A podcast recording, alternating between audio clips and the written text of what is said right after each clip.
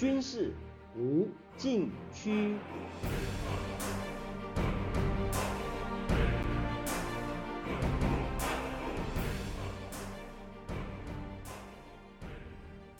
听众朋友们，大家好！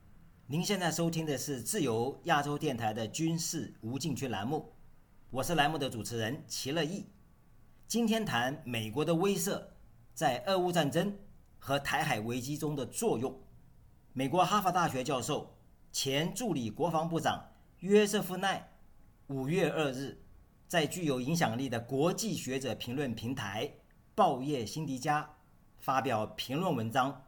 威慑的困境，指出地缘政治的稳定性在很大程度上依赖于威慑，但是我们如何证明威慑有效呢？以俄乌战争来说，从二零二一年十二月起，美国总统拜登警告俄罗斯总统普京，如果入侵乌克兰，俄罗斯将面临严厉制裁。然而，这些警告没有收效。普京威胁要动用核武器，也没有产生威慑效果。美国与北约盟友军事援助乌克兰有增无减，打得俄军伤亡惨重。难道威慑失败了吗？约瑟夫奈认为这个问题很难回答，因为俄乌战争表明，降低风险并不是二选一、非此即彼的选择问题，而往往是程度问题。目前为止，西方国家向乌克兰提供武器，但一直不愿意提供远程导弹系统或现代战机。普京至今也没有攻击北约国家援助乌克兰的补给线，说明双方都有顾忌。换句话说，威慑并不是完全不管用，但有它的困境。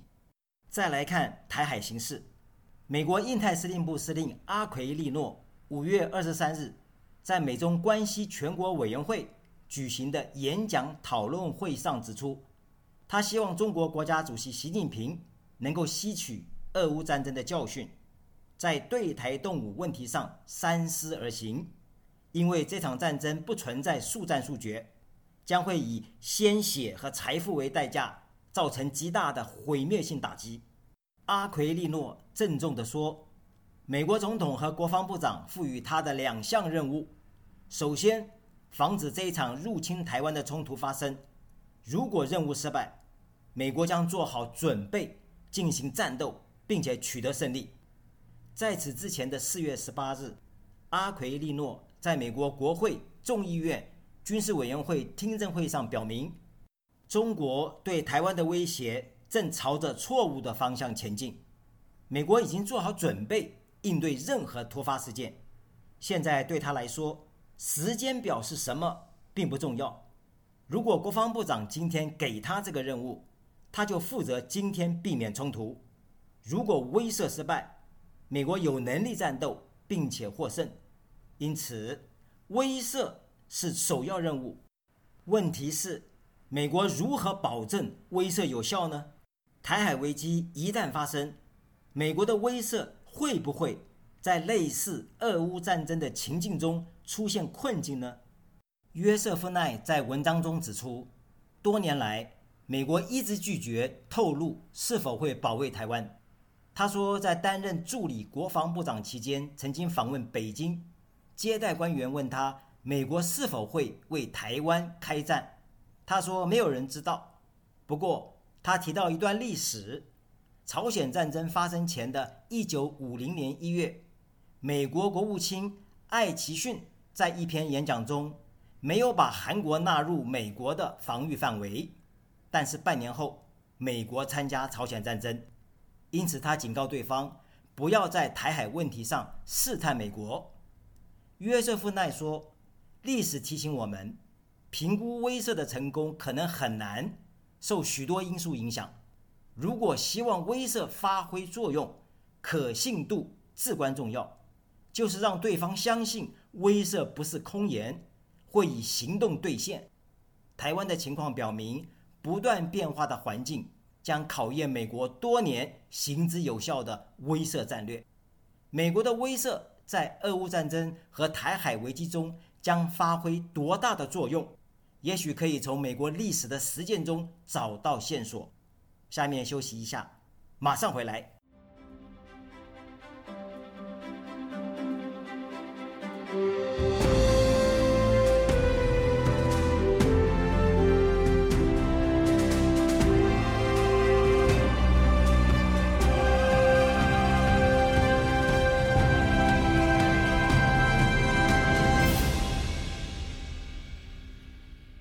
好，继续来谈。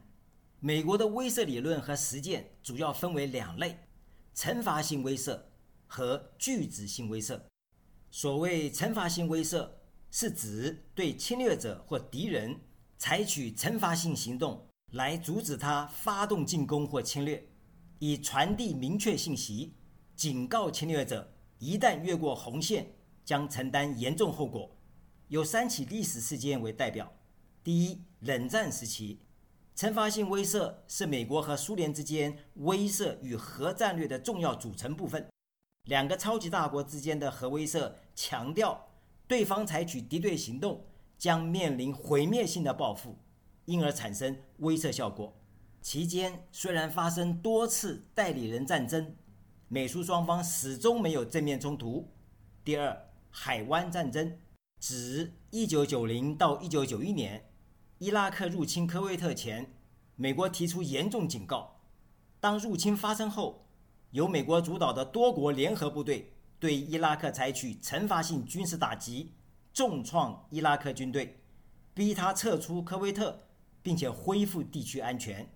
第三，反恐战争，惩罚性威慑被用来回应恐怖主义组织和支持者的行为，比如美国对基地组织。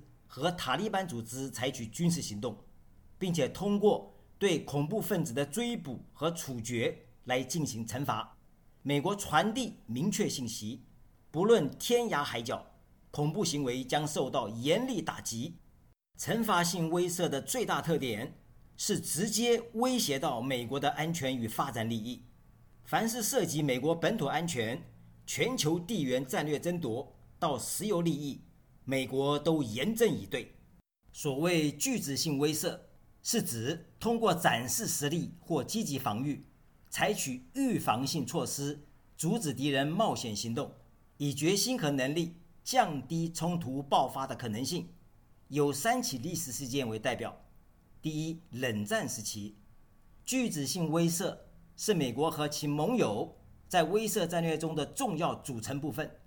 通过展示强大的军事力量和决心，阻止苏联和其盟友采取进攻行动，包括建立强大的防御体系、进行联合军演和部署军事力量等。期间，各地有限战争不断，但世界局势基本可控。第二，在台湾问题上，美国通过展示军事实力和采取积极防御措施，拒止中国对台动武。包括在台湾海峡地区进行航行自由，在台海附近加强巡逻，并且举行联合军演，对台提供军事援助等，并且向中国传递明确信息：任何对台动武行动将面临严重后果。正如约瑟夫奈所说，在台湾问题上，不断变化的环境将考验美国多年行之有效的威慑战略。第三。朝鲜半岛，美国采取拒止性威慑，阻止朝鲜发展核武器和导弹能力，包括对朝鲜实施制裁措施、加强军事部署和进行联合军演，以及防止朝鲜采取军事挑衅。美国对前者的威慑并没有收效，但是朝鲜半岛形势基本保持可控局面。总体而言，拒止性威慑属于预防性防御。以常态化为主，惩罚性威慑以特殊对象为主，针对性和攻击力道较强，两者各有侧重，发挥不同的威慑作用，往往并用产生加成效果。以俄乌战争来说，美国援助乌克兰同时具有惩罚性威慑和拒止性威慑的元素。惩罚性威慑主要体现在对俄罗斯实施经济制裁。和政治孤立，阻止俄罗斯继续违反国际法和颠覆地区稳定。随着俄军在战场上的接连失利，美国发动惩罚性行动的效果将日益明显。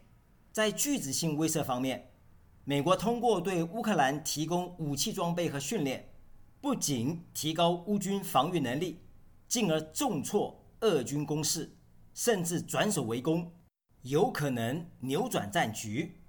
去年，美国提出新的国防战略，把中国定位为最重要战略竞争对手和步步紧逼的挑战，并且优先考虑中国在印太地区的挑战。然后是俄罗斯在欧洲的威胁。按照这个原则，美国对俄罗斯的惩罚性威慑仍然以经济和外交手段为主，不会提升到军事领域。对乌克兰军事援助仍然限定在拒止性威慑范围。若有必要采取积极性的反制行动，北约将承担更多责任。美国可以集中军力对付中国。只要乌军保持稳定的作战节奏，转守为攻，美国的双重威慑就能奏效，俄罗斯有可能从此走向衰弱。下面休息一下，马上回来。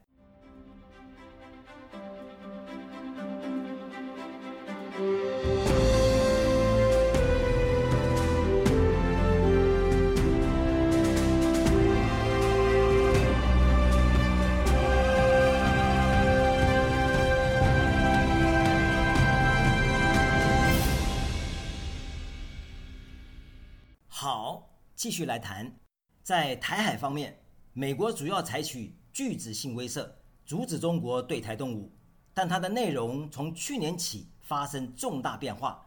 阿奎利诺公开指出，印太司令部的任务是通过执行一体化威慑，防止冲突，必要时做好战斗和取胜的准备。一体化威慑清楚写入去年美国公布的国防战略和印太战略之中。作为美国的国防基石，将长期发挥指导作用，主要是针对中国的威胁。他强调，在可靠和有效核威慑的支持下，通过发展并且整合跨作战域、战区、冲突区其他国家力量工具及盟友与合作伙伴关系等所有力量，使威慑效果最大化。主要涵盖五个层面：第一，作战领域一体化，就是把威慑从传统的陆海空作战领域融入网络、太空和认知领域。第二，适用范围一体化，是把威慑的范围包括灰色地带和大小冲突等各种场景，贯穿和平、危机和战争的全过程、全时段，以最大限度发挥威慑作用。第三，国家力量一体化。是充分运用所有军事和非军事手段，以全政府之力形成总体威慑力。第四，全球战区一体化，就是打破美国各战区的地理界限，加强作战力量动态部署和一体运用，达到全球一体化作战的威慑效应。第五，区域内外一体化，由美国重组一个强大和相辅相成的联盟网络。在区域内外建立集体力量，尤其第五项，美国把安全联盟和伙伴关系网络视为最大的不对称优势。台湾列入美国建立区域内外联系网络的对象之一，维护台海和平稳定也列为美国加强印太地区安全的重点任务。可以说，一体化威慑比惩罚性威慑。和句子性威慑的内容更为全面，有根本性的变化。日本是美国一体化威慑第一个推广与协作的国家，台湾不能类比。但是，只要美台协防每往前一步，美国对中国的威慑就会增强一分。